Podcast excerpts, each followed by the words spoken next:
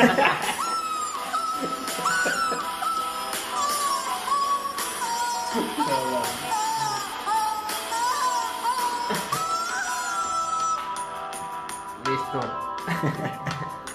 Audífono podcast. Audífono Pol Podcast. El podcast que sí se lava las manos y se queda en casa de manera lo posible. Así es. Pues bienvenidos una vez más a este jueves de podcast, podcast número 21 ya. Eh, para los que no nos hayan escuchado antes, este es un espacio musical que siempre aclaramos, nadie nos pidió, pero a nosotros pues nos vale madre. En este podcast pues explicamos un poco de las historias de rock que se nos hacen interesantes a nosotros, de otro tipo de música ahí relacionada y pues de canciones, noticias, etcétera. Los saluda su amigo Eliud, como cada jueves, y me acompaña pues aquí a mi izquierda Mike. Aquí ando, ¿cómo está la raza? Espero que estén chido. Ahí tenemos, estamos pisteando ahora unas victorias, que es lo que estamos encontrando estos días. No pega ni madres, pero bueno, vamos a ver cómo va este, cómo va este, este podcast con 1.8 de alcohol. Si no, ahorita sacamos el Bacardí, chingue su madre, Le mezclamos. le mezclamos. Acá los saluda el Emo, el admin Emo. Saludos, cabrones. Qué chido que anden otra vez en el podcast. Podcast número 21. 21. 21. 21, vamos bien, vamos bien.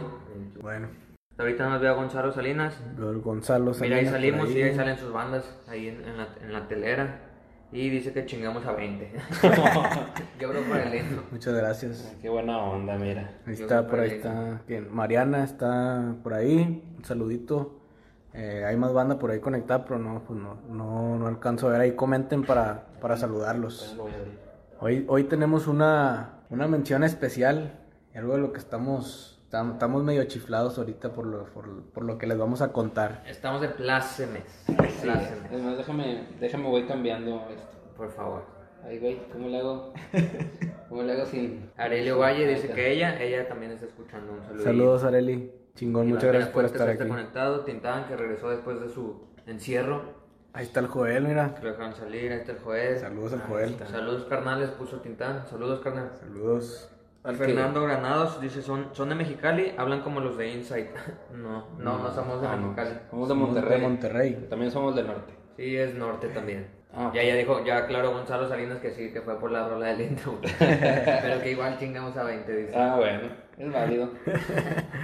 Para el que no sepa, nosotros siempre habíamos estado aquí picando piedra, un poco de todo. Y pues teníamos ahí que patrocinio de cervecería, este Heineken, de Corona, de... Todos nos patrocinan, pero nadie nos manda nada. O sea, tenemos que pagar todavía por nuestros productos, pero decimos que nos patrocinan.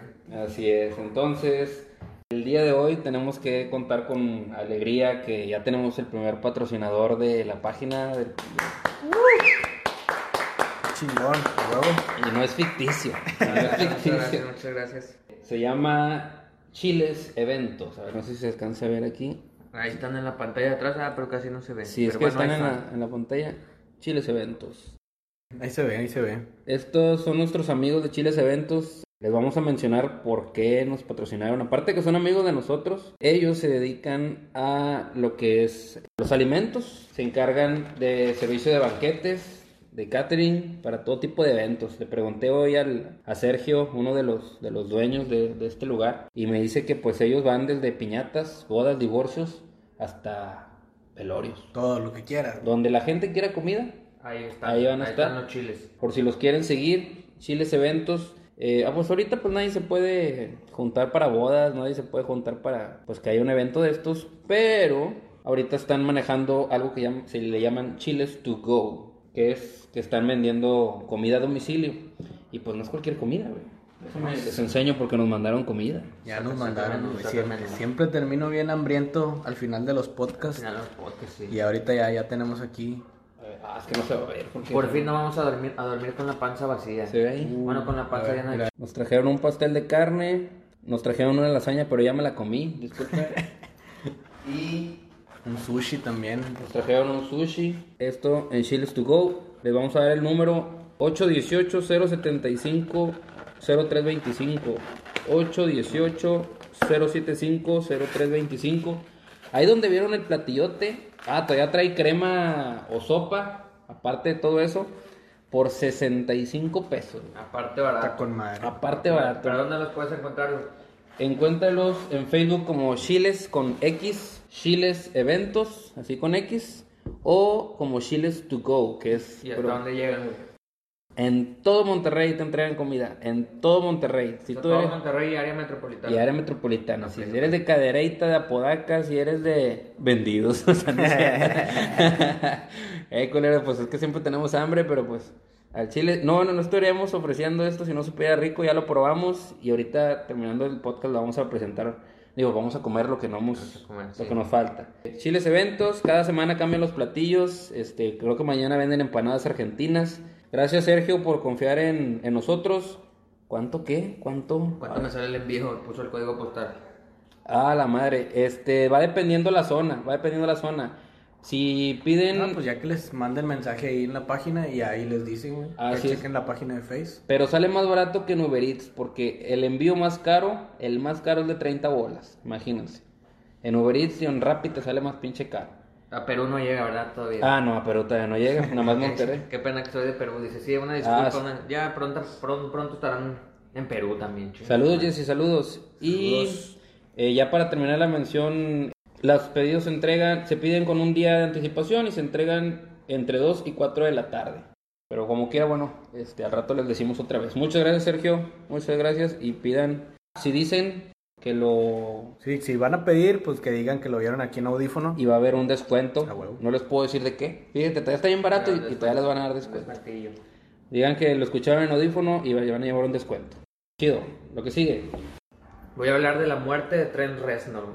La muerte de La Trent muerte de Trent Reznor. Una historia en la que se embarra al FBI Ah, cabrón. y sé que te va a encantar. Diría Dross. Número uno. Número uno.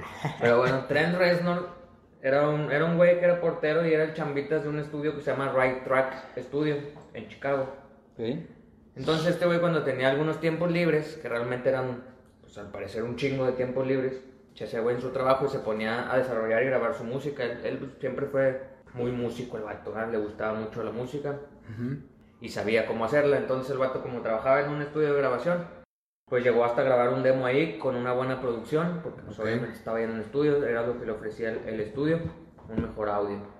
Y en ese demo, Trent tocaba teclados, tocaba el drum machine, que es como una caja de ritmos, tocaba guitarra y tocaba algunos samplers. De ahí salió, salió su demo. Y ese demo sirvió para conseguir una, un contrato discográfico a la banda Nine Inch Nails. Ahí por Ah, si ya vamos ahí, vamos atando cabos. Ajá. Nine Inch Nails es la banda de este güey que realmente, pues yo lo veo más como que es un seudónimo del Trent Reznor porque es el único vato que es el oficial, de, el oficial y es el único que, que puede decidir qué, de qué va la banda y qué, qué disco va a sacar, de qué disco va a sacar, cuándo y la chingada. O sea, él es el, el genio y el que hace todo, el creador. La. Sí, él, del tren. él es el que hace todo y para los eventos en vivo invita gente, o sea, casi siempre la... Pues ahora sí que toca el que esté disponible. O sea, no, no hay integrantes fijos en la banda. No hay integrantes más fijos, él. solo él. Sí, él es el único fijo. Ujú. Ah, sí, dice que sí, ya se murió Trent Reznor. Bueno, carnal, quédate al final de la historia porque De eso, de eso va. de eso va este podcast. El vato, pues bueno, como les decía, era el- único miembro oficial de esta banda que se llama Nine Inch Nails, o NIN, conocida como N-I-N. Sí, sí, sí, sí. Sí, sí. Bueno, esa, esa, madre. Y pues es una banda de rock industrial. Estoy dando un poquito de contexto ya para Sí. entrar a, a lo que nos truje Change. Nine Inch Nails es una banda de rock industrial de Ohio, Estados Unidos. La banda comenzó en el underground para con el tiempo llegar a ganar hasta Grammys. Ganaron, ganaron dos Grammys los Ah, vatos. perros, tan perros. En, el mil no- en 1997, Trent ya era influyente, era un influencer. En esos entonces apareció en la revista Time de la edición Gente Más Influyente y la revista Spin se aventó un eslogan ahí medio, medio mamador que dice el artista más importante de la música. Creo que está algo sobrado, creo que está algo ahí. medio, medio soberbio. Sí, está algo medio soberbio. Y en el 2004 la revista Rolling Stone puso a Nine Inch Nails en la posición 94 de la lista de los 100 artistas más grandes de todos los tiempos. Entonces realmente si traen, estamos hablando de un cabronazo. Ok. La banda es reconocida a nivel mundial y ha venido a Monterrey un par de veces. Si no mal recuerdo, vino acompañado de Shivan Revenge y a México a un Vive Latino y también ha venido varias veces. Ok.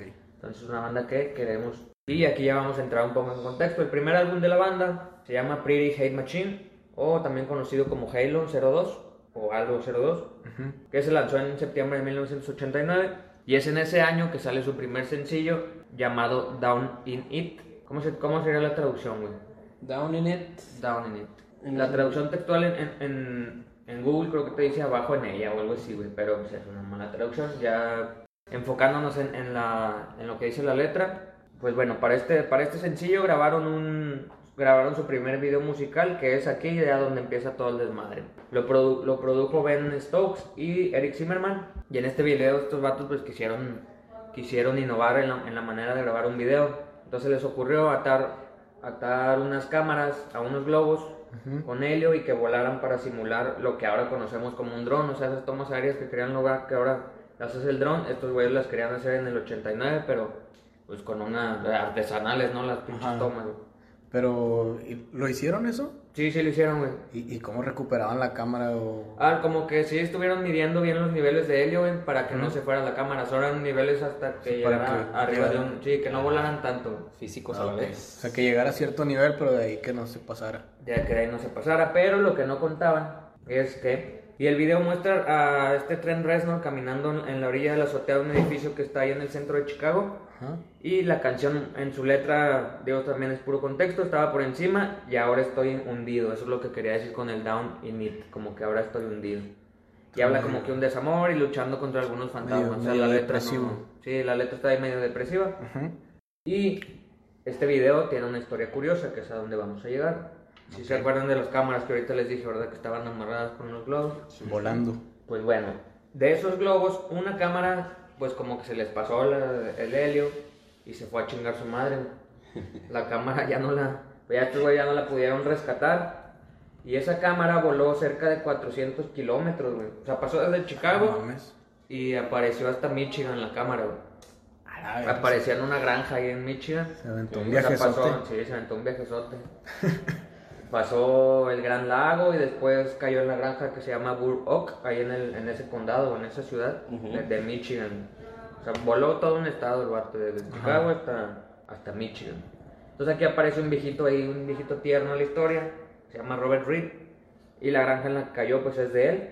Y en uno de sus paseos por la granja pues iba a caminar y ve que viene a lo que él dijo que era un ovni, porque ve que van bajando como que los globos y eso, pero hacia lo lejos no, no distinguía que, era un, Que, eran unos globos. Ajá. Entonces era un ovni, pues era un objeto volador que no estaba identificado en este momento. Entonces cayó en su granja. Este güey, al acercarse pues, a los globos que iban cayendo, ya ve que trae colgada una cámara. Y el vato ya la agarra. Y pues, curioso como todos, o sea, el vato acá queriendo encontrar, yo creo, morritas ahí, ¿no? O algo así, se puso, a- se puso a buscar, güey, a ver qué traía. Y pues encontró algo que a él le pareció aterrador, güey.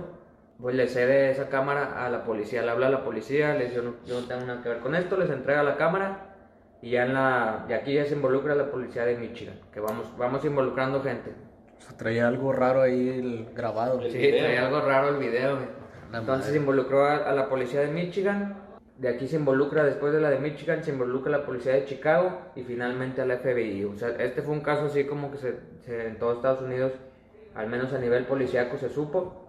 Y bueno, este carnal del Robert, del viejito, ahorita que se le conoce como persona de alto riesgo, ya se les conocen ahorita los viejitos, ya no son viejitos.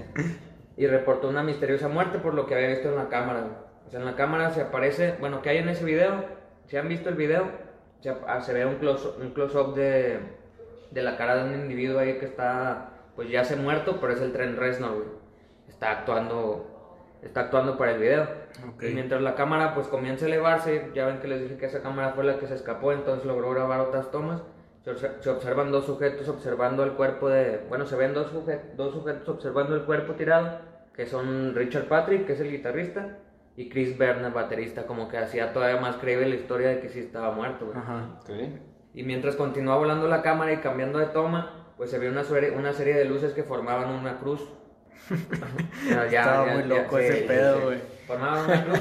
Y en esa toma, como ya no lograron hacer ninguna edición, se ve que está el metro pasando, el metro pasando ahí de, de Chicago. Pero como les decía, como eso, eso empezó, esas tomas empezaron en Chicago y terminó hasta Michigan, pues no sabían bien de qué, ¿Dónde era? de qué iba, de qué iba este pedo. Entonces ya cuando entra la policía, pues la policía atañe este, este video a un asesinato o a una, a una pelea por pandillas y pues ahí habían matado a este vato. Un ritual satánico, ya sabes, que siempre Típico. tiene que ver con, con Satanás. Casi no pasa eso. Casi no pasa. Y, o un suicidio, ¿no? Pues que se había suicidado ese vato que estaba en, la, que estaba en el video. Estos vatos de la policía pasaron casi un, casi un año investigando, güey. Casi un año investigando de ese video de quién era el güey que estaba muerto y, y quién lo había matado, pero pues no encontraban ni un cuerpo, no tenían ninguna pistas. Solo la estación que se ve en el metro que ya detectaron que era de Chicago. Porque de Michigan pues, detectaron que era de Chicago, entonces ahí es donde entra un güey que es Paul Book, que es el detective de, de Michigan, involucra a los güeyes de Chicago y les dice, les dice porque ahí sale, el- o sea que ven el video que sale el metro de Chicago. Entonces, este güey, pues bueno, ahora ya está retirado el Paul y, y avergonzado porque la cagó, güey. Y perdió un chingo de sus últimos días en ese caso, güey. Entonces mencionó que la probabilidad, o, o su primera reacción fue, no, esa cámara cayó ahí porque estaban sobrevolando campos de marihuana o algo así, o sea, como que querían, quería ocultar algo que pues omitió en su momento del caso, güey. Porque les digo, se tardó más de un año en encontrar algo y total, él, él nunca, o sea, él no fue el que encontró esas cosas, el que encontró a donde vamos a llegar, que, que pasa en todo este desmadre. Y bueno, ya cuando ven la cinta, pues sabía que, que, estaba en un error este vato y dedicó muchos de sus últimos días a esclarecer el caso, como les comentaba. Cuando descubrieron que la estación del metro que sale ahí es de Chicago, es cuando ya se involucra la policía de, de ese estado, quien encontró, que encuentra la locación exacta, ya saben en dónde es, pero pues igual no tienen nada de, o sea, no hay ni, ¿cómo se llama? No hay ni testigos, güey, no hay nada, güey. No había pruebas de nada. No hay nada de estos vatos, güey. Y es cuando ya entra el FBI, ya cuando todos se declaran como que incompetentes de, de solucionar ese caso, ya entra el FBI, le envían la cinta de Chicago al FBI para que le examinaran un laboratorio, güey.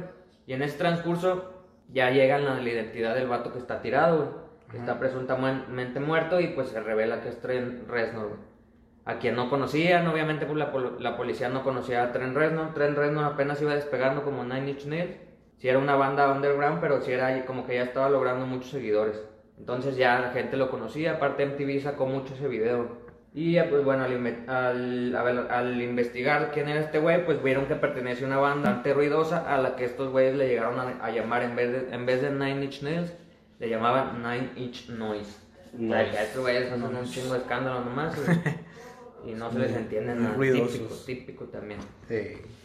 Y bueno, ya se les hace, estos güeyes siguen creyendo que el, o sea, que Trent Reznor, que se mató y que se les hacía, se les hacía muy perturbador porque había grabado su propia muerte, güey, o sea, como que no mames, güey, pinche vato enfermo, enfermo. güey. Ujú. Güey, que ha, ha habido casos ahora con los, con los live de Facebook y ese pedo cuando empezaron, güey, que hubo casos de suicidios, suicidios así en vivo, güey. Ah, sí. Ajá. Pinche gente loca, güey, de a madre.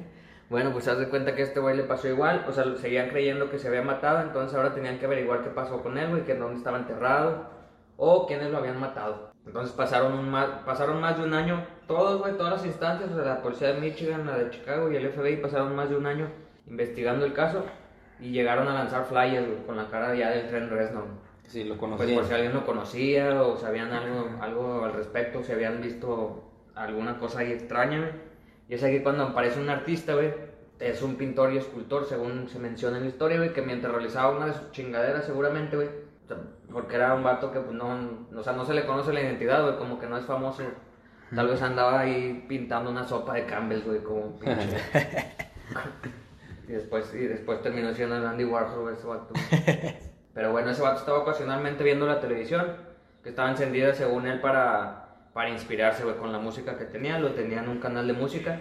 Y es cuando pasan este video y el vato pues está pintando y reconoce, bueno, voltea en ese momento que ve la cara del, del tren Reznor tirado y, y parece que está muerto. Y ya es cuando lo detecta y dice, ay, güey, ese güey se parece al que la policía está mostrando en los flyers. Buscando. Y ya pues habla con la policía y pues él, él dice, ¿no? Que lo vio en un video y todo y entonces ya es cuando empiezan a, pues a investigar estos vatos y la policía dio el caso como cerrado y no dieron declaración alguna ya cuando supieron quién era. güey. O sea, dijeron, ay, güey, o sea, nos pasamos más de un año buscando un vato vivo, güey. Un y- chingo de recursos ahí de Oki, Sí, ¿no? sí, sí, Por sí. vergüenza ya no dijeron nada. Sí, por vergüenza pues ya no dijeron nada, güey, cerraron el caso y luego hay una entrevista que le hacen a Trent Reznor se- seis meses después, güey, o sea, ya cuando lo encuentran y saben de que es una banda y que era un video nada más. Y el Trent Reznor dice, cuando las noticias indicaron que las imágenes eran del asesinato de un culto y que yo era la víctima, mi primera reacción fue reírme. O sea, decían que lo habían matado una secta satánica. Satánica. Y pues bueno, este güey se rió. Por algo así, fue sacado de toda proporción. Ya ven que decían que era, o sea, que era satánico el pedo, pero realmente no. Y mucha gente estaba trabajando en el caso. Al final me sentí bien. Y luego, luego de que los policías quedaron como unos idiotas. Así lo reveló en, en, en su entrevista, güey. O Y después de esa revelación que dio, güey, pues sí, hubo mucha gente que se le fue a este güey a la yugular, de que no mames, güey, o sea, ¿cómo puedes decir que los policías son unos idiotas? Cuando te estuvieron buscando por más de un año, güey, Pues él no sabía. y, y no atacando otros casos más importantes, en vez de andar buscando a un güey que seguía vivo, pero pues sí, realmente como que, pues el tren Reznor, No sabía ni qué pues, pedo, no sabía ¿no? ni qué pedo, güey. Ya para terminar, pues bueno, el FBI ha perseguido a algunos músicos por el hecho de que son movedores de masa o rebeldes, güey. Pero esta, o esta vez ganó, ganó el rock, cabrón. a huevo, se la pelaron. Se lo pelaron. Se la pelaron un rato, güey. Y Oye. esa es mi historia, güey. Ok, ok. Chido, güey. Digo, ahí, ahí pasa mucho que como que cuando se dan cuenta de su incompetencia las autoridades o Ya no organizaciones nada. mejor como que se sordean, ¿no? Sí, ya no ya, ya, nada, ya como que ya la cagamos, ya sordeate, güey, ya no, ya no digas nada. Que con qué cara, güey, dices, ah, estuvimos un año. Un año buscando a este güey. Y quién sabe cuánta gente haya estado involucrada en la investigación. Sí, pues te digo, movieron a todas las instancias hasta llegar al FBI, güey, que era como que ya lo más cabrón y ayúdenos a, a esclarecer este caso porque no podemos. Ujú. Y total, pues el tren Reznor bien chingón. Es fecha de que ahorita está vivo, gracias a Dios. Le mandamos un besito ahí en donde esté. Lo esperamos pronto en México. Oye, eh, ahorita que, que preguntaba acá el. eh, ¿Quién fue? En el, en el video que si ya se había muerto y dije, a la madre. Ah, sí, preguntó Minano Saucedo, pero dice, me hubieran... Me hubieras avisado para bailar con tu ataúd en mi lomo, dice. Están peleando ahí otra Ah, sí, le vez. Ahora, ¿qué Emiliano. traen? Sí, no, no, no se ha muerto. Gracias a Dios no se ha muerto. Dice- y dijo Daniel González, no voy a pedir eso a domicilio. He visto la rosa de Guadalupe y sé lo que pasa. la comida. Ya te veré, ya te veré. No, sí, sí pídanles ahí los chiles tu go. El Chiles to go. Chiles eventos, chiles to go. Ahí se los llevan hasta la puerta de su casa. A huevo. Sí es. ¿Quién va? Bueno, ahí traes, ¿no traes ahí algún comentario, saludos o algo a la banda? Saludos a Miguel Blanco que se acaba de conectar. Saludos, cabrón. Y Saludos. Karen Yadira, hasta El Paso, Texas. Saludos. Un abrazo, un abrazote. A Eder Salazar que dice que le gustan los corridos tumbados. Está mal. No mames, ¿qué es esto? güey? ¿Ustedes qué team son? ¿Qué team son? ¿Pepe Aguilar o Pepe Aguilar, güey. No, No, me gusta su música, pero- corridos tumbados. A mí, pues a mí no me gusta ni uno de los dos, güey. Pero si tuvieras que elegir. Los mato a los dos. ¿Prefieres anular, prefieres anular tu voto? Sí, güey. Pues Es como cuando, ¿no? como cuando en las elecciones no, no sabes, por quién güey. De No, ni uno de los dos vale madre, haz, haz de cuenta. Como Cuadri. Que nadie votaba por Cuadri. Ándale, güey. Mi nota es sobre la canción de Papa Roach, la de Last Resort. La primerita que sacaron, o bueno, la con la que Pues fue con lo que pegaron. con la que pegaron, porque sí tienen ahí EPs de antes, pero pues nadie los conocía, na- no tenían el apoyo de MTV cuando MTV era chido. La rola que salió el 18 de septiembre del 2000, según mi super investigación, dice Gerardo Fuentes que es Team Pepe. Team Pepe. Pepe Madero. El Ah, próximo... Pepe Aguilar, güey. Ah, güey. Eh, Pensé que era Pepe Madero, perdón, Gerardo. Me, me, me, explayé, No, perdón. no. Prosigamos, prosigamos. Pero sigamos. ¿Te acuerdas tú de esa rola? Sí. A pesar de que tenías como 15 años. Sí, pero. No, pues no mames, tú estabas en la seco, tú estabas en la primaria. Sí. Pero sí la recuerdas, bueno. Sí la recuerdo. ¿Te acuerdas Digo, que- muchas, muchas canciones, a lo mejor no las escuché cuando salieron, pero ya después me fui alimentando de ese, de ese tipo de rolas. Mándame la verga mejor, dice. Pues sí, güey, que me, me- equivoqué, perdón. sí. Este, bueno, yo me acuerdo mucho de esa canción, la de la Resort. Pues yo no sabía inglés, así como ahorita que sé un poco más. Eh, no sabía qué decía, güey. Simplemente escuchaba la rola, veía eh, a, a Jacoby en el escenario. Ya ves que el video era un cuadrito blanco y toda la gente alrededor, todos los Ajá. chavos. Y era así como que te sentías en, en rebeldía, te sentías malo, a pesar de que eras un, un puberto. Eh, según todas las, todos los sitios que estuve viendo, pues la canción quedó que era como un himno de la pubertad, un himno de la rebeldía. Pero se descubrió como 15, 18 años después que habló el vocalista que pues no, que realmente la rola está inspirada en el suicidio. Siempre hablamos de suicidio. No, Pero es que sí tiene mucho que ver el rock siempre El rock tiene que ver. Y hay muchas historias, demasiadas. Bueno, Pero bueno, Lamentablemente. Sí, la próxima igual le traemos ya unos temas más felices, ¿no? Si gente que no se podemos. murió. sí. Bueno, aquí no, aquí no se murió nadie, güey. No, aquí no se Pero- murió pero- nadie. Mi, no- mi nota no trae ahora muerte ni Ah, bueno, suicidio, ah, nada. ahí va a estar más ligera. No está tan mal. Dice que la letra se inspiró en un amigo de él que intentó suicidarse, pero no Ajá. se murió. Lo intentó, pero no lo logró. Cuando pues él todavía estaba muy joven y pues dijo, no, pues por, por él, que lo metieron en una clínica este, para... Hasta para eso, güey. Está pendejo para suicidarse, psiquiátrico. Sí, porque pues él estaba muy deprimido y todas esas cosas. Este, total se recuperó, salió, se enamoró, ya tiene hijos, todo el pedo, le fue bien al vato. Se recuperó. Entonces este el Jacoby, el de Papa Roach, dijo, no, pues le voy a dedicar una canción, voy a escribir sobre esto. Esta, esta nota tiene tres puntos, güey. ahorita vas a ver cómo se conecta todo. Es como la película de Amores Perros. O sea, Son tres historias que se conectan en, una, A huevo. en un choque. Por cierto, hoy, hoy, hoy cumpleaños, hoy cumple 20 años, creo que Amores Perros, güey. hubieras puesto Oye, un Le video salió- de... Al rato, al rato ponemos el soundtrack. Digo, ponemos ahí la discografía del soundtrack, que era muy bueno, güey. Sí, sí, recuerdo. Entonces, le quisieron dejar la rola, pero no intentando dar a entender que si te sentías mal, que si te sentías triste, que te suicidaras. Dice el vocalista, dice que querían que fuera algo, eh, que fuera lo contrario, Lo contrario. que buscaras ayuda, que vieras una luz en el túnel. Pero me puse a buscar la letra y de hecho, pues no, No, no, no, no no entiendo yo de qué manera voy a sentirme un alivio, güey, porque pues el- así vivieron. No sé, ah, de la batería. Este, Joel, saludos, Joel. Este, entonces, dice que el, eh, un- el guitarrista empezó a hacer una melodía en piano y que le gustó y que le dijo, güey, mándala, mándala a guitarra, güey, me gusta para que esta, esa melodía la conviertas a guitarra. Papa Roach sigue tocando, sí, sigue tocando. Ya no es tan heavy, ya es más, más este, pues comercialón, pero pues todavía existe. Y de ahí salió el, el, el riff, el principal de, de la rola. ¿A qué voy con esto? En internet hay muchas... Leyendo esa nota y leyendo comentarios de YouTube, me salió que ese riff es plagiado. Nah. Es un plagio. Yo no tenía la intención de hoy de hablar de, plagios, porque ya había hablado una o dos veces de eso. Pero pues sí. Suena justamente igual a dos rolas que son de Iron Maiden. Ah, Ah, chinga. O hay una que se llama, no sé cómo se pronuncia porque no sé si es un nombre o una ciudad o qué. Eh, Genghis Khan o Gen- Genghis Khan de Iron Maiden. Yo no la conocía Está, la. güey, pero es como que algo así de.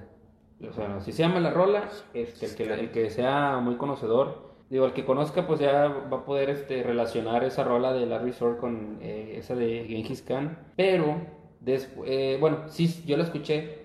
Se parece un poco, está más como que más lentilla. Pero, eh, leyendo nuevamente más comentarios de YouTube, descubrí que hay otra, otra rola que se llama Infinite Dreams, también de Maiden, que esa sí está igualita al, al, al, al riff de, de Papa Roach. Le entrevistaron a- al vocalista de Papa Roach sobre eso y dice él que, pues bueno, él no se encarga de los riffs, ¿verdad? Ajá. Dice, pues yo, yo no sabía que se parecía porque yo no escuchaba Maiden hasta tal año. Dice, yo lo escuché después de, de, la, de la creación del disco y porque andábamos en un festival que ellos cerraron. Y el guitarrista pues no ha querido decir nada. Entonces, si, si es casualidad o no, si es plagio o no, él dijo que pues él no sabía, él ni en cuenta. Eh, otro detalle ahí por si quieren, ahí me encontrando los comentarios. Según esto también la rola de Between Angels and Insects de Papa Roach también tiene plagio. Una canción que se llama Prowler de Iron Maiden y que también se parece. Ah, y luego ahí decía que entonces Maiden le copió a Judas Priest con una que se llama Running Wild. Y sí, las tres. Están igual. Está Pura madre, güey, copiadera. entonces. Pero por, por antigüedad, por antigüedad era primero la de Judas. Bueno, total, eso X, no vamos a hablar de plagios. Después de esto de lo de la resort, pues ya pasaron los años, el Papa Roach se hizo más fresita, se hizo más este, pues se modernizó a lo que hay ahorita, ya tiene sonidos ya más así más, un poquito más poperón de repente en rolas. Tienes que ir adaptando. Sí, sí. Eh, pero dicen que en el 2017 revivió esa rola, de alguna manera, porque hubo un, un tweet, pues fue tendencia. Eh, aquí vamos a hablar un poco de política. Dice que en el 2017 eh, Paul Ryan era un líder republicano del Congreso estadounidense que trató de impulsar un proyecto que reemplazaría al Obamacare, pero en las votaciones no ganó. Los del Congreso no votaron por él. Entonces, pues como que ya ves que en Estados Unidos la política se la toma también más en serio que nosotros. Un escritor y guionista que se llama Justin Halper hizo un tweet y dijo, ya me imagino a, Paul Ryan cuando salió de la Casa Blanca derrotado, sin responder preguntas del público, subiéndose a su deportivo negro y escuchando Last Resort al irse manejando. Entonces mucha gente en, en internet hizo así como que el video donde se sube a un carro y donde avanza se, se escucha así la Resort bien Ah. fuerte, güey. Entonces es como que no mames, ese señor escuchando Ajá. entonces dice que tuvo más de 20 mil retweets donde pues estaban burlando de eso, güey. Y Papa Roach se metió o se unió al mame. Hizo un tweet, Papa Roach, que decía, cuando nos sentimos derrotados, nosotros escuchamos a Paul Ryan. Ah, que escuchaban al güey del Congreso. Ah, ok. En sí, ah, me mamé, no preparé conclusión. Ok, aquí ya voy a improvisar. El- la historia entonces de la Resort no tiene nada que ver con suicidio según el, el- el escritor, según el Jacobi, pero pues si la lees, si la traduces, habla de eso. Él dice que no te suicides, él dice que buscas apoyo, pero en su letra dice que si te importaría si te, si te corta las venas, que si te, le- si te importaría si... O sea, tú eres como el mago ese que. El que revela los trucos de magia, güey. Ándale, como- Estás desenmascarando canciones y esta ni es de ellos. pues es que Se parece a esta Na- otra. nada más investigas en ti y te sale, güey. Te sale. Yo, yo no, no es como que quiera no, saber. no necesitaste investigar demasiado. No, no, solito, solito. Y la gente te lo dice, güey. La gente que pues conoce esas rolas de Iron Maiden dijeron, no, güey, de ahí salió, pero bueno. Y bueno, esa fue mi, mi nota, perdón por la conclusión tan repentina, porque no la preparé, disculpen. Sí, sí, se vio. sí, Pero viva Pero- Papa Roach, viva la cucaracha. sí. Pero bueno, aquí, nota general, dicen que Genghis Khan, creo que así se pronuncia Genghis Khan, es un guerrero y conquistador mongol que unificó Ah, las ya. tribus nómadas de esta etnia y que. Ay, que era el malo de Mulan, güey. El malo Ah, de. Mulan. Ajá. Ah, la verga. Es que yo no vi. Mulan, yo no vi Mulan. Yo sí, Bueno, ahí no me acuerdo. yo tampoco, No, no me acuerdo del nombre.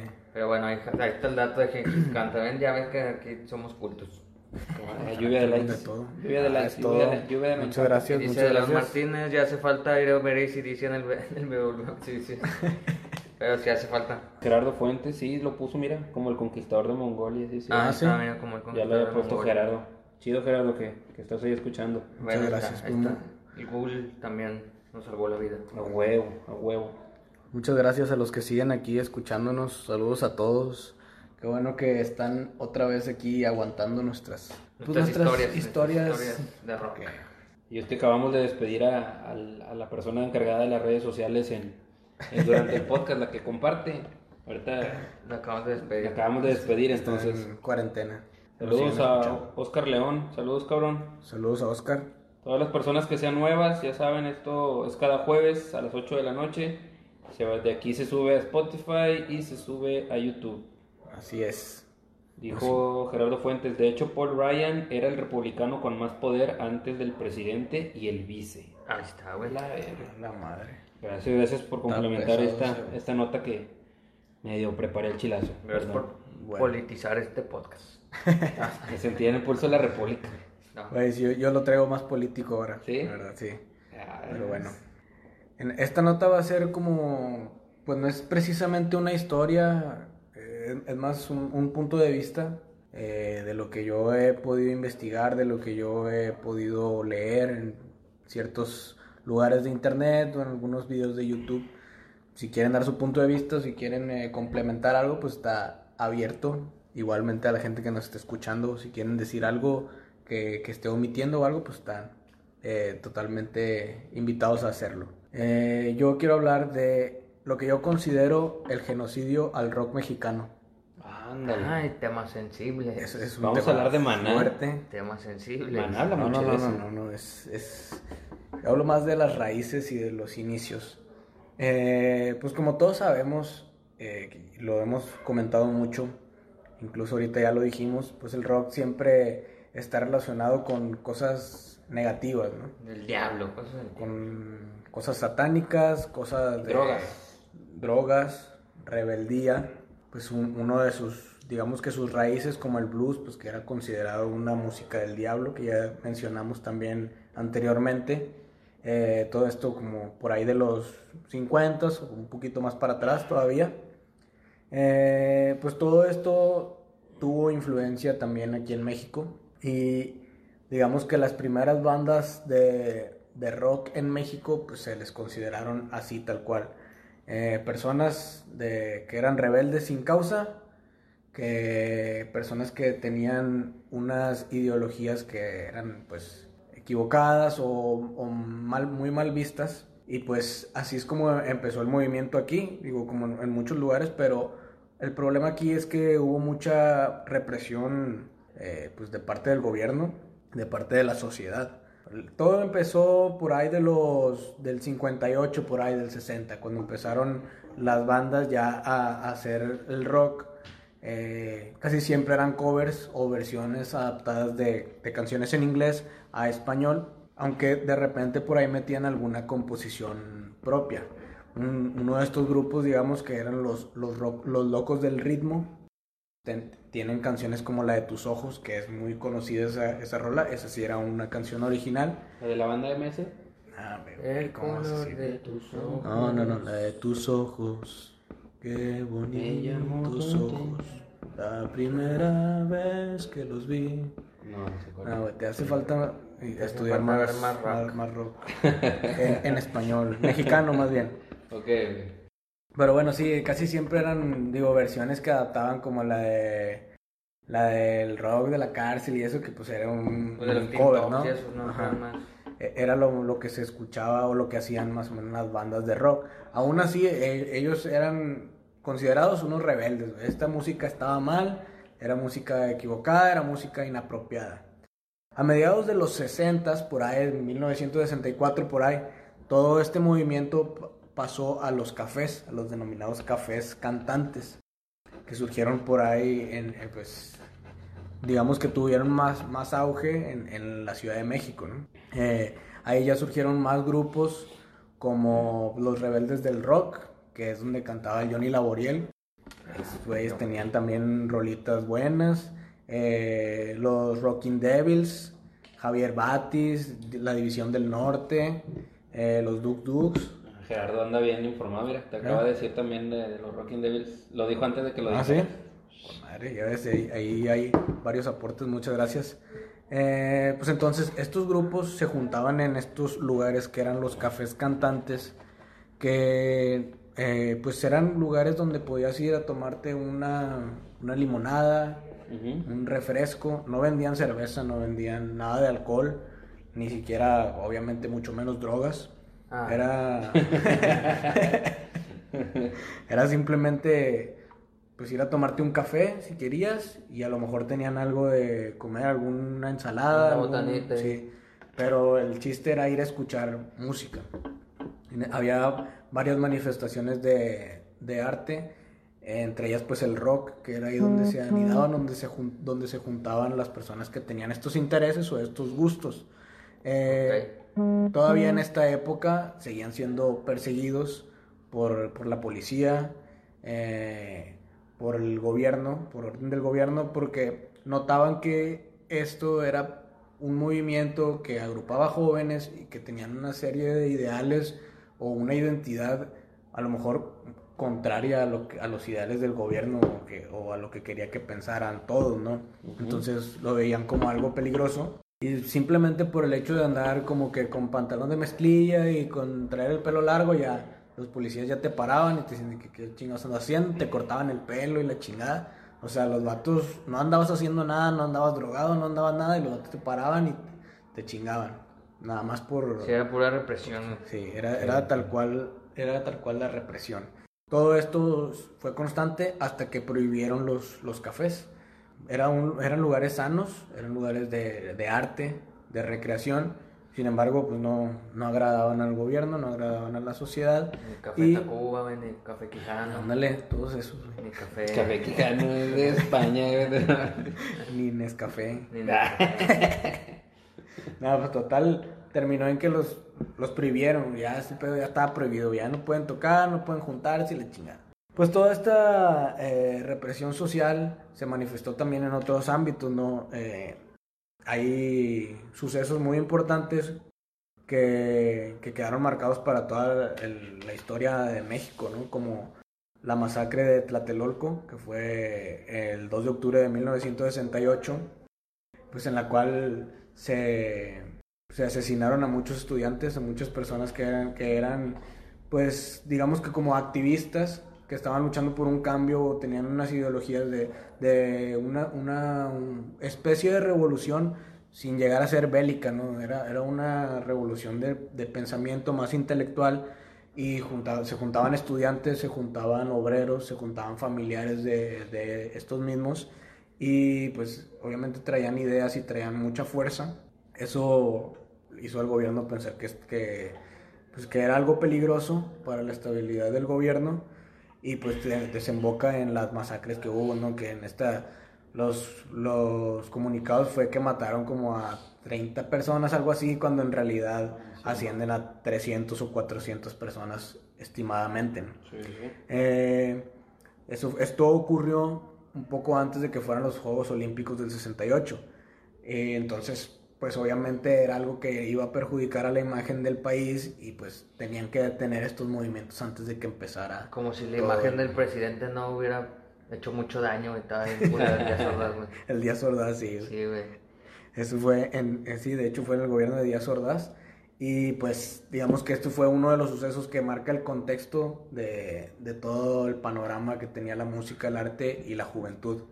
Eh, también hubo otro suceso que fue el jueves de Corpus o el halconazo, que fue, este ya fue en el 71, el 10 de junio del 71, que también fue- mataron estudiantes, o sea, todo, todo esto era a manos de, de grupos militares, eh, grupos orde- ordenados por el gobierno que, que se detuvieran. De hecho, en la, en la película de Roma sale ahí ese evento, güey. Para los que hayan visto Roma, del Alfonso Cuarón, la que estaba en Netflix, Ah, sí, sí, sí. ahí sale ese evento del, del halconazo. sí.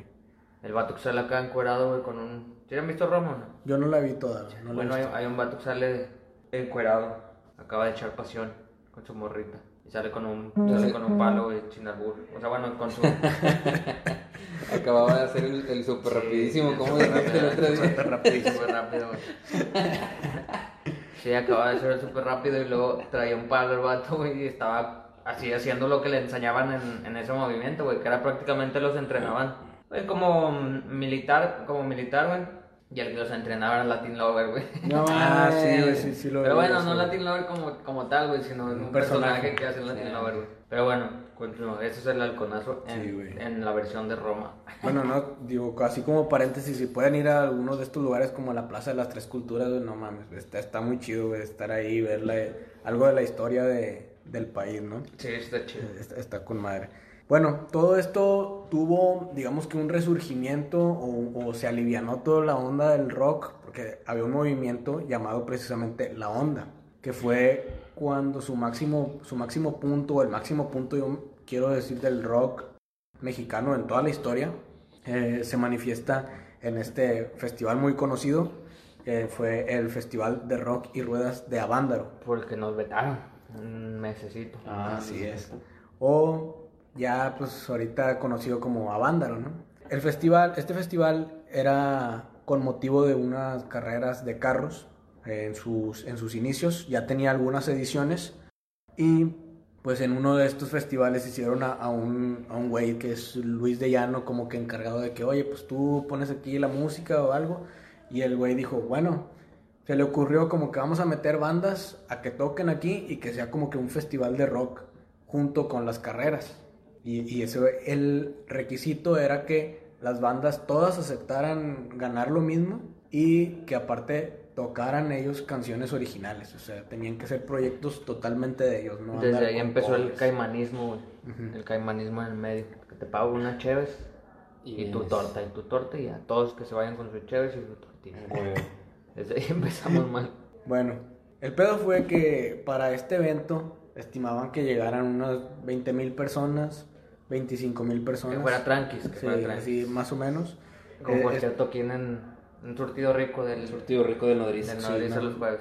Bueno, algo mesurado, yo creo que esta referencia pues la tomaban ya con los festivales que habían hecho anteriormente, ¿no? Entonces ya van a llegar unas 20 mil personas, así va a estar, más o menos tenían ese panorama o esa proyección. La logística estaba hecha para Ujú. 20 per- para 20 mil personas. Y esto tuvo lugar en, cerca, de, cerca de la Ciudad de México, pero era afuera porque en ese tiempo, como ya digo, estaba prohibido el rock, estaba prohibido las tocadas de rock y no se podían hacer en la Ciudad de México, pero en el Estado de México sí, o sea, o sea los Sí. alrededores, ¿no? Estaba cerca del Valle de Bravo, eh, ahí es donde tuvo lugar eh, este evento. Y pues al final, ya cuando vieron que, que la convocatoria que estaba teniendo, porque duró dos días, eh, fue de 11, del 11 de septiembre al 12 de septiembre del 1971, cuando vieron la, gen- la cantidad de gente que empezó a llegar, güey, si tenían estimado 20 mil personas y al primer día ya había 100 mil personas, güey, y no se sabe bien exactamente cuánta gente llegó al final, porque eso, era un mar de gente, güey, es, es un... Salió de control. Lo del- comparan con el Woodstock. es- Sí, es, fue el gusto mexicano. Digamos que es el Woodstock mexicano porque llegaron entre 100 mil hasta a lo mejor 500 mil personas.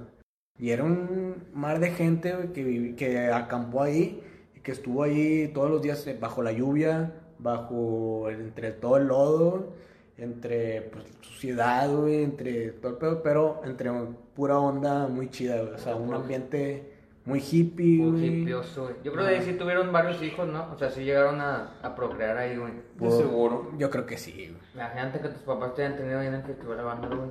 Oh, por eso salí rockero. Por eso le- Pues no, no, a ti no, fue tu, no fue tu caso. Sí, gente. Pero sí, güey, hubo de todo ahí en el festival. Obviamente esto fue algo digo, negativo para el, para el, para la publicidad del festival o para lo que se habló después. Pero pues principalmente fue algo muy chingón, algo que, que no ha tenido obviamente otro, otra comparación No, en no se ha México. repetido. ¿no? güey. Ni el No. pinche Pal Norte que dicen que el, O sea, el norte, ¿cuánto llega? Como de 100 mil personas. ¿no? ni el Corona Capital, ni ¿El Pal Norte cuánta gente mete? Como 100, ¿no? 200, ¿no? Pero creo que sí son 100 por día. 100 por día. Pues la, la vez pasada anunciaron esa cifra como sold out, güey, 200 mil personas. Y yo digo que es más. No creo. No, no creo son, son un chingo de gente, güey. Mucha gente, güey, pero pues esto, imagínate la, la escala, güey, si el Pal Norte se te hace un chingo de gente, imagínate acá, güey, Imagínate, hay mucho más ya- gente, güey. Hay, hay dos comentarios ahí de la gente. Dice este el, el Eder Salazar que el rock mexicano murió cuando Jay de la Cueva dejó moderato. Acaba de morir hace poquito, güey. Y luego dice Saúl Ortiz Rangel, el rock mexicano murió cuando arrestaron a León Larregui. que andaba bien pedote, pedote. Puro Sí, ah, yo creo que sí. Qué fea gente, güey. Pero sí, el rock yo creo que ha muerto varias veces, güey. Exactamente. La, Bueno, más seria, la más seria es cuando murió el Antonio Vega Gil, güey, se me hace. Pero bueno, no vamos a tocar esas fibras. Pues en este, fue un, el- lo bonito de este festival es que hubo una mezcla de, de clases sociales, eh, pues, increíble, ¿no? O sea, algo que no se veía. Fue un La- interracial ahí. Ajá, la, la- Sí, güey, es que las personas no se juntaban así todas en un mismo lugar, güey. Era como que, pues, tú, eres, tú estás jodido, ¿no? Tú acá y tú, pues, eres de un estatus mejor, güey. Incluso muchas de las personas que fueron, principalmente, obviamente, las mujeres que asistieron al festival, no lo podían contar, güey, o no podían como que admitirlo después Sus porque era así como que, ah, güey, tú eres, un- eres una, no sé, una cualquiera, eres un, o sea, puras cosas despectivas. Una lagartona. Porque Una por cual. eso fue un, fue etiquetado como un festival de perversión de, de en cuanto a drogas, eh, en cuanto sexualmente. Sí, y hubo de todo ahí. De todo. Sí hubo drogas, güey. Eso es evidente porque pues, se ve en los videos, güey. Si, si no han visto, vayan y vean los videos, güey. Y sí hay drogas y todo, pero yo creo que fue algo impresionante, güey, y algo que ha marcado la historia del país, güey, y no, y no se menciona como tal, porque yo creo que hay mucha gente que no, no conoce esta historia, no, no, no se ha metido a leer, a ver videos y todo. Y creo que precisamente por eso, eh, pues decidí darle ese, ese, ese nombre al tema del genocidio del rock mexicano, porque en este movimiento, eh, lo que sucedió en el, en el, en el concierto, es que estaban tocando las bandas, todo muy chido. Y cuando se subió a tocar Peace and Love, eh, una, una, de las bandas que estaba tocando, este, para esto el evento estaba transmitiéndose por radio, por este, en, en, varias estaciones de radio. Estos güeyes, pues obviamente entre los grupos era como que, bueno, vamos a llevarla tranquilo, no vamos a decir tanta pendejada y así. Y estos güeyes empezaron a tocar una rola que hablaba de la marihuana y no sé qué. Está chida la rola, está, está, está con madre, pero pues obviamente era muy inapropiado en ese tiempo. Y en una, en una rola que se llama We Got the Power, empezaron a gritar de que chingue su madre el que no cante y la madre, ¿no? Y ahí fue, cuando, fue como que la, la excusa para cortar la transmisión de radio. Y cortaron las transmisiones, dice que o sea, esto se llevó de encuentro a gente que pues, perdió su trabajo por, porque los locutores los corrieron de que, ah, porque andan transmitiendo esas chingaderas y así, este, hubo mucha censura y mucha represión, tuvo consecuencias graves. Y esto, pues obviamente reforzó la idea de que este era un movimiento inapropiado, pero dicen que este, este corte de, que, porque dijeron chinga su madre y eso, eh, fue simplemente una excusa y que en realidad el gobierno se, se asustó al escuchar todo ese mar de gente a 400 mil personas gritando y coreando todos We Got the Power. O sea, nosotros tenemos el poder. Sí, le decían acá, tenemos el poder. Ajá. Tenemos el poder. Sí. eran acá, como, tenían su... Como un, como con... Su ritmo. Como me recuerda, me recuerda mucho a como Soul Sacrifice o algo así de Santana, o sea, unos ritmos así como que latinos acá. Y estos güeyes de que tenemos el poder y todos gritando y todos coreando. Entonces ahí como que estos güeyes de los que estaban escuchando obviamente dijeron de que no mames este pedo. Sí, se nos va a salir de las manos. si estos güeyes quieren... Se adueñan del país o algo. Entonces fue como que... Fue lo que les... Lo que les... Pues, el temor que tuvieron, ¿no? Cuando en realidad yo creo que eran eh, gente mucho más pacífica. o sea, ah, si, era, si, eran, si eran personas que tenían ciertos ideales pero no eran personas que eran violentas ni nada de eso, o sea, eran unos hippies, güey. Y se metían droga, pero pues no por eso eran malos. Se pisteaban, pero no por eso eran malos.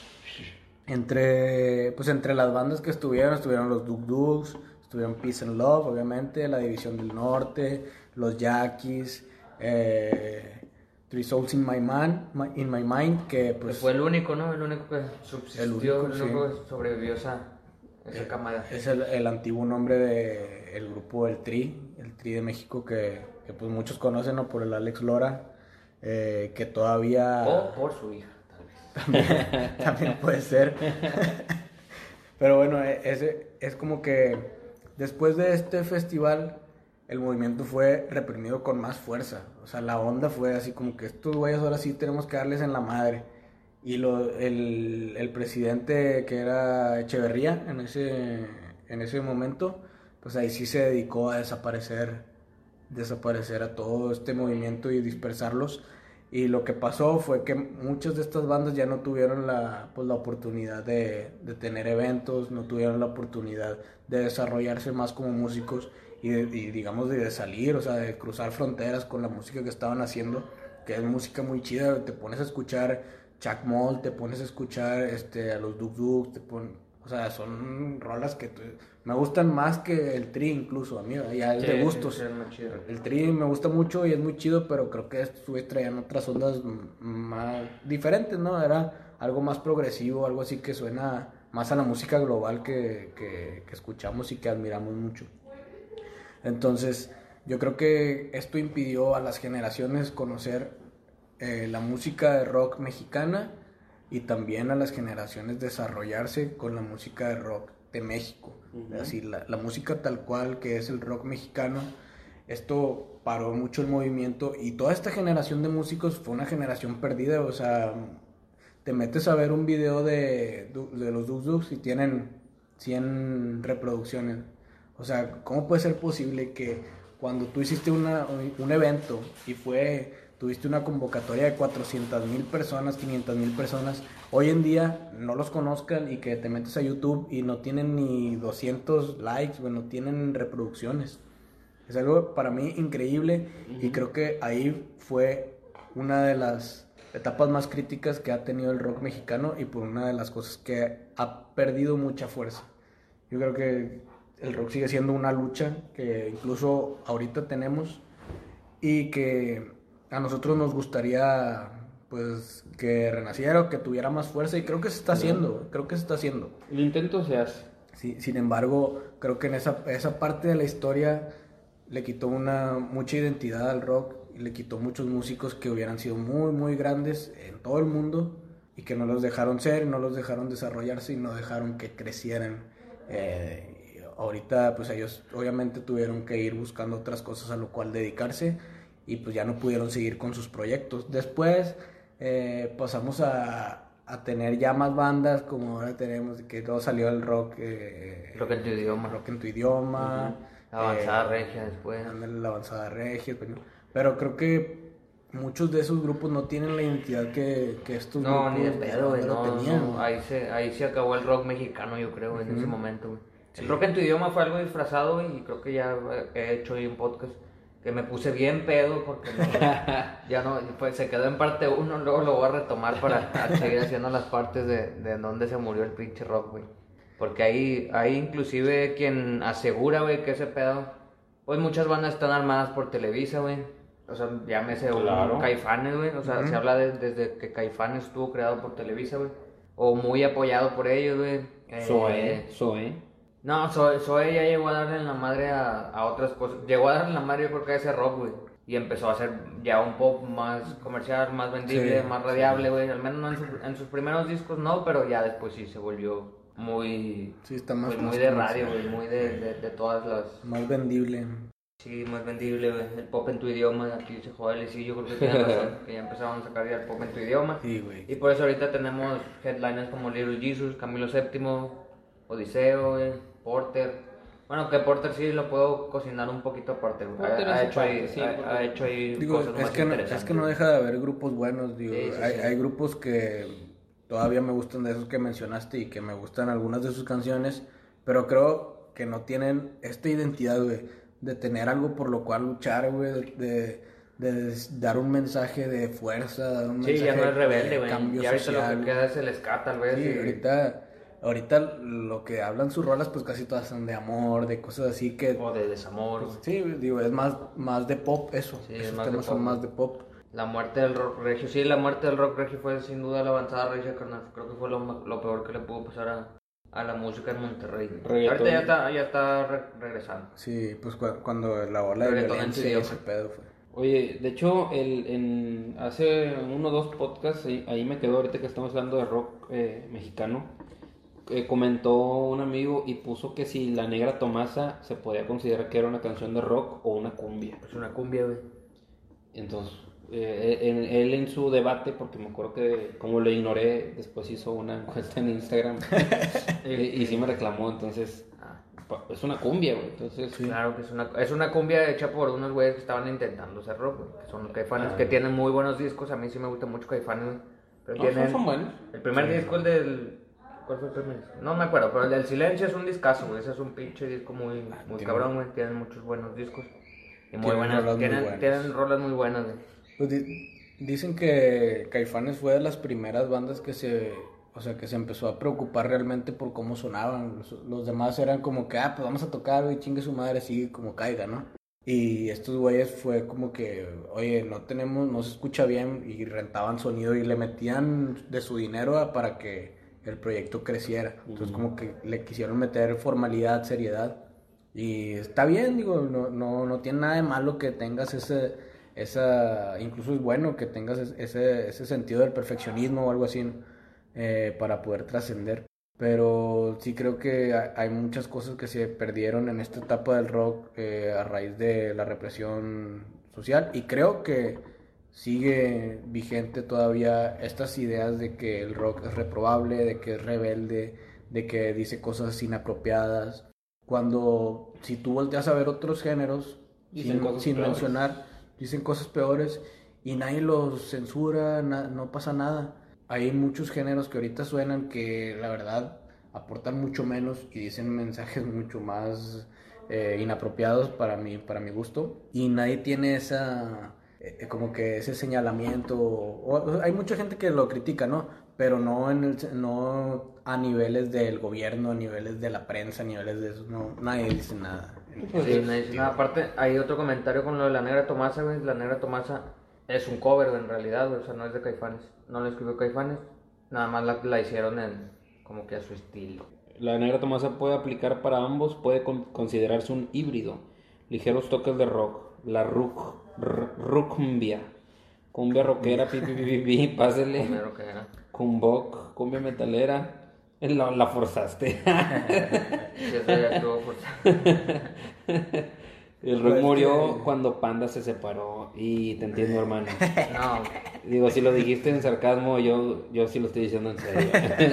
al rock, al rock ya lo había mencionado hace unos podcasts pasados, güey, que al rock mexicano le hace falta marihuana, güey. Una vez. Heroína. Droga. También, también. Le hace falta droga al rock mexicano.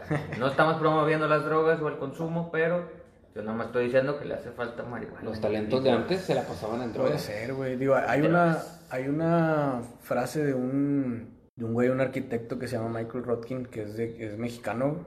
Michael Rodkin, Sí. ¿y es mexicano? Sí. Este, pues no sé, no sé cuál sea su ascendencia, pero el güey es mexicano. Este, y en una, una entrevista, una conferencia que vi, güey, dice que lo que favorece a la creatividad es la inestabilidad.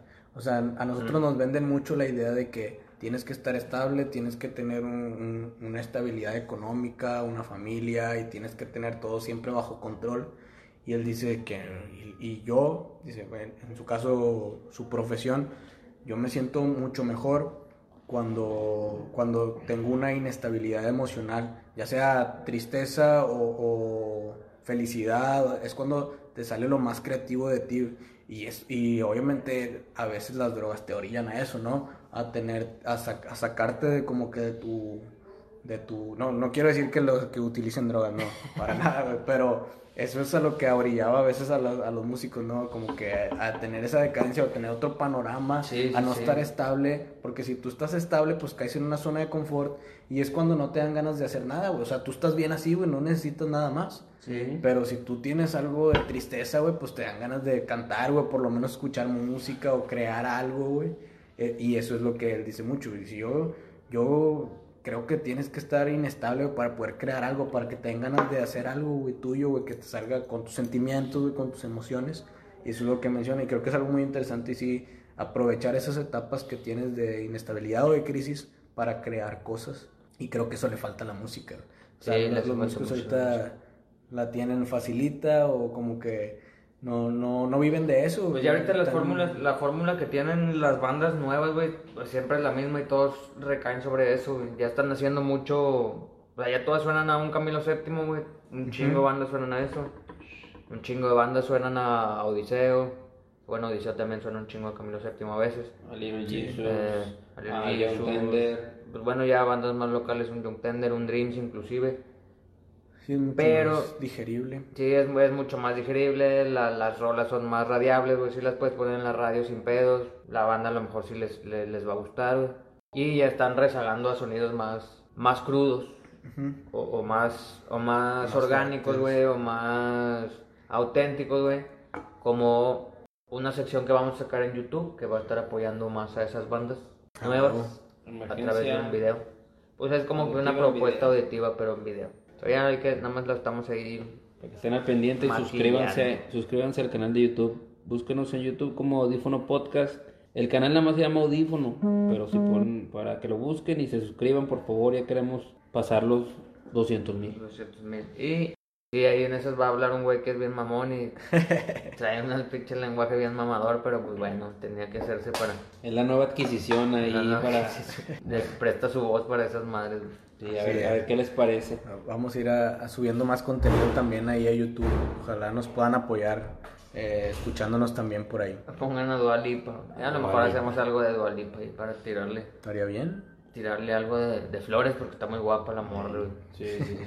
Eh, ahorita también que decías de, de lo de las bandas, digo, perdón si, si lo, lo voy a extender tantito, no sé cuánto Dale. tiempo va. Decían- de- decías ahí que ese festival tuvo un chingo de auge y todo y pues los limitaron, los bloquearon, los silenciaron, los cortaron.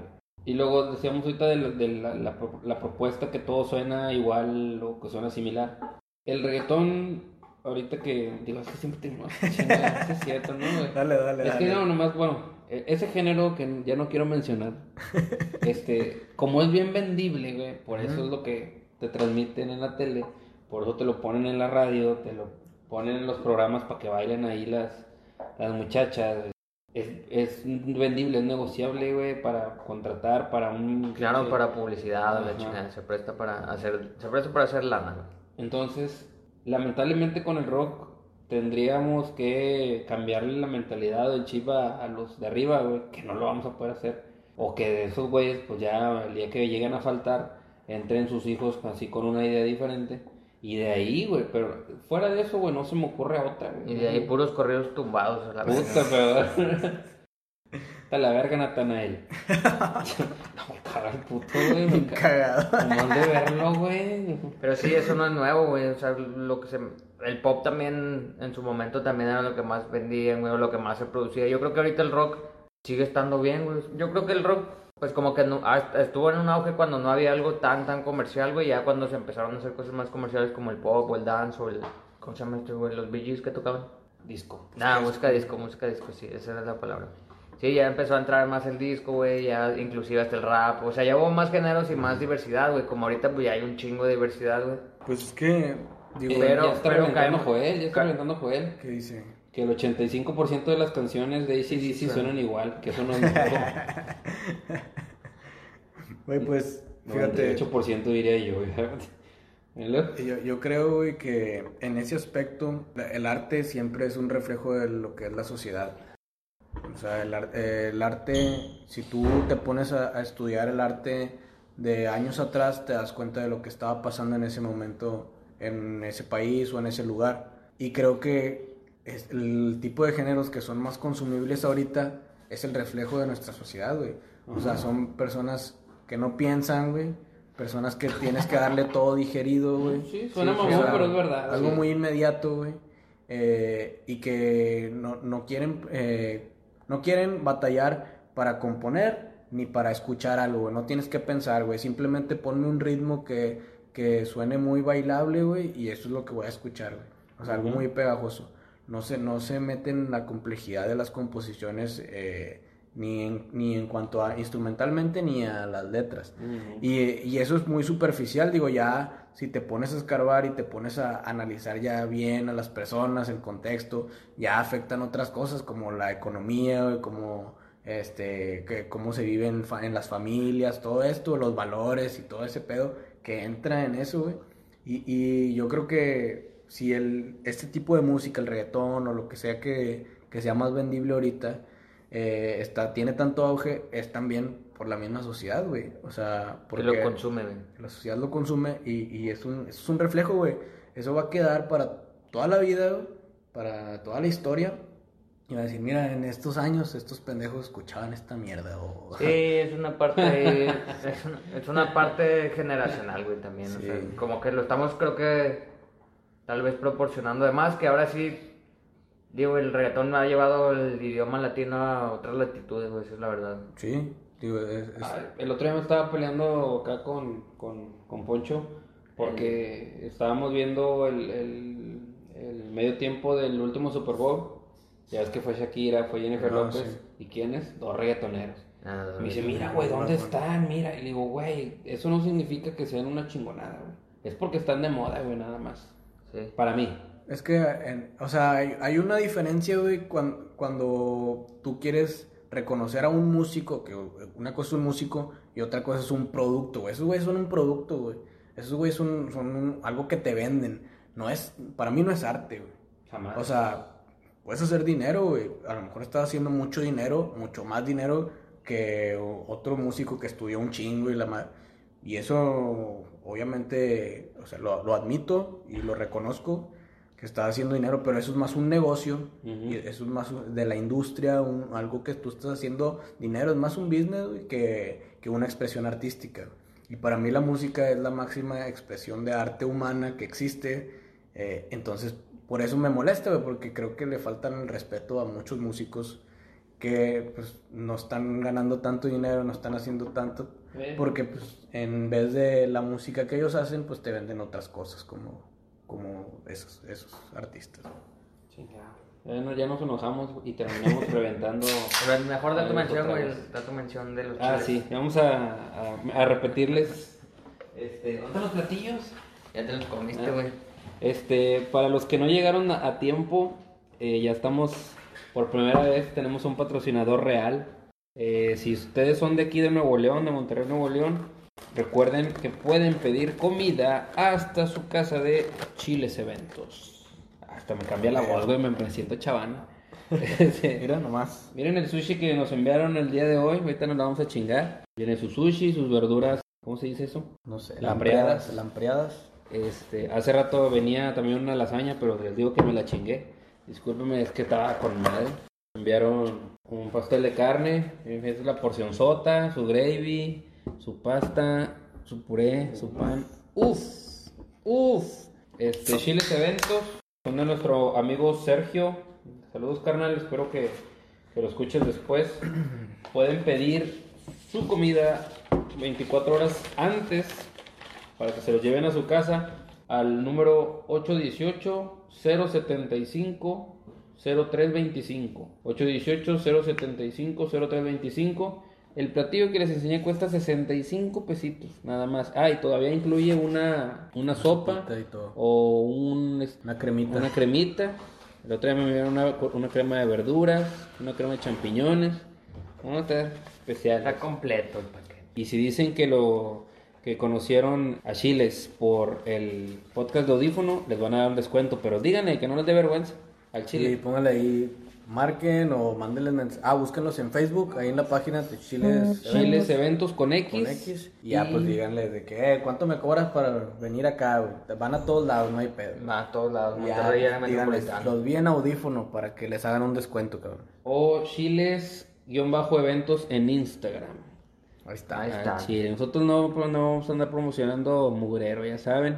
Este, ya cuando esto vuelva a la normalidad, que ya haya eventos, que ya haya salones de fiestas, también acuérdense, pueden contratar para banquetes, catering, este, no hay límite de personas, hay para tres, cuatro tiempos, este, hasta seis, ocho tiempos, dice que ha habido eventos a los que han ido Perro, cachetón. que dieron tanta pinche comida. tiempos. Termina- billete. Que suben al Indepe también. A la Indepe también suben. Barbacoa y todo el pedo. al Al final, chile. Cada semana cambian los platillos. Ya les enseñamos ahorita dos. Pero al chile todo está con madre. Tienen un menú con madre que no nos mandaron, pero ahí está pendiente. está El pendiente próximo podcast ya les tendremos el menú ahí para ustedes. Ah, huevo. Dicen que si chiles con X o eventos con X, pues chiles. Chiles Chile. eventos no. X-H-I-L-E-S. Eventos no. Ahí está. está. Como Sigan- panda, como panda. Chiles. Eventox. Síganos a nosotros en todas las redes, güey. en Facebook como Audífono, Audífono MX, si no les aparece, pues ahí, ahí estamos, en Face, en YouTube como Audífono, si no les aparece, pues pónganle Audífono Podcast, que es como los hemos estado subiendo muchos videos, ya de ahí suscríbanse al canal, por favor, en Instagram, que estamos... Eh, audífono.mx, Twitter audífono MX también, ahí con mayúsculas las últimas dos, que creo que como quiera sale. Ok, en Spotify también estamos... Spotify sí sale como audífono nada más, pero pues de, pre- de preferencia busquen audífono podcast porque hay chingo de cosas que dicen audífono. Y en, y en Twitter también. En Twitter como audífono MX. Audífono MX. Y pues ahí ya saben, los podcasts están disponibles. Si no tuvieron chance de escuchar este o si llegaron ya a medias y lo quieren escuchar, pues yo creo que en unos dos días ya lo tenemos ahí disponible en las plataformas para que lo chequen. La próxima semana tenemos banda. Hay banda, vamos a confirmar. Pero hay que confirmarlo con ellos. o agendada la, la condenada Blues Mother. Sí, los tenemos Una ahí. banda que ahí toca. Entonces, Nada, vamos a confirmar si son ellos y ya. Sí, los nos- tendríamos el próximo jueves. los tenemos confirmados eh, entre semana. Ahí los ponemos en la página para que vean. Y pues vamos a hacerles una entrevista ahí, un- una sesión, ya saben, una rolita y todo en, en vivo. Al final pues subimos la sesión a YouTube y todo eso para que vayan y se suscriban al canal. Porque a lo mejor ya no vamos a poner la sesión ahí en YouTube para que vayan y, y la vean ya directo. A lo mejor con más calidad y todo el pedo.